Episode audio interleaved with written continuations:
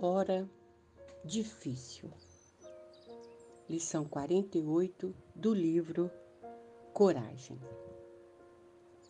Os amigos espirituais auxiliam os companheiros encarnados na Terra em toda parte e sempre, sobretudo com alicerce na inspiração e no concurso indireto. Serviço no bem do próximo, todavia, será para todos eles o veículo essencial, contato fraterno por tomada de ligação. Suportarás determinadas tarefas sacrificiais com paciência e, através daqueles que se te beneficiam do esforço, os mensageiros da vida superior te estenderão apoio imprevisto.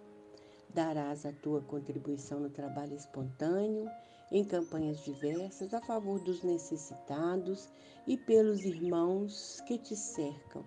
Oferecer-te-ão esperança e alegria.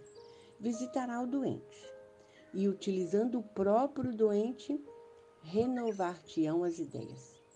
Socorrerás os menos felizes e, por intermédio daqueles que se lhe vinculam à aprovação e à existência, dar-te-ão bondade e simpatia. Ajudará a criança desprovidas e mobilizando quantos se lhe interessam pelo destino, descear-te-ão vantagens inesperadas. Desculpará as ofensas recebidas e, servindo-se dos, servindo dos próprios beneficiários da sua generosidade e tolerância, surpreender-te-ão com facilidades e bênçãos a te enriquecerem as horas. Permaneça o tarefeiro na tarefa que lhe cabe, os emissários do Senhor encontrarão sempre meios que lhe prestarem assistências e cooperação.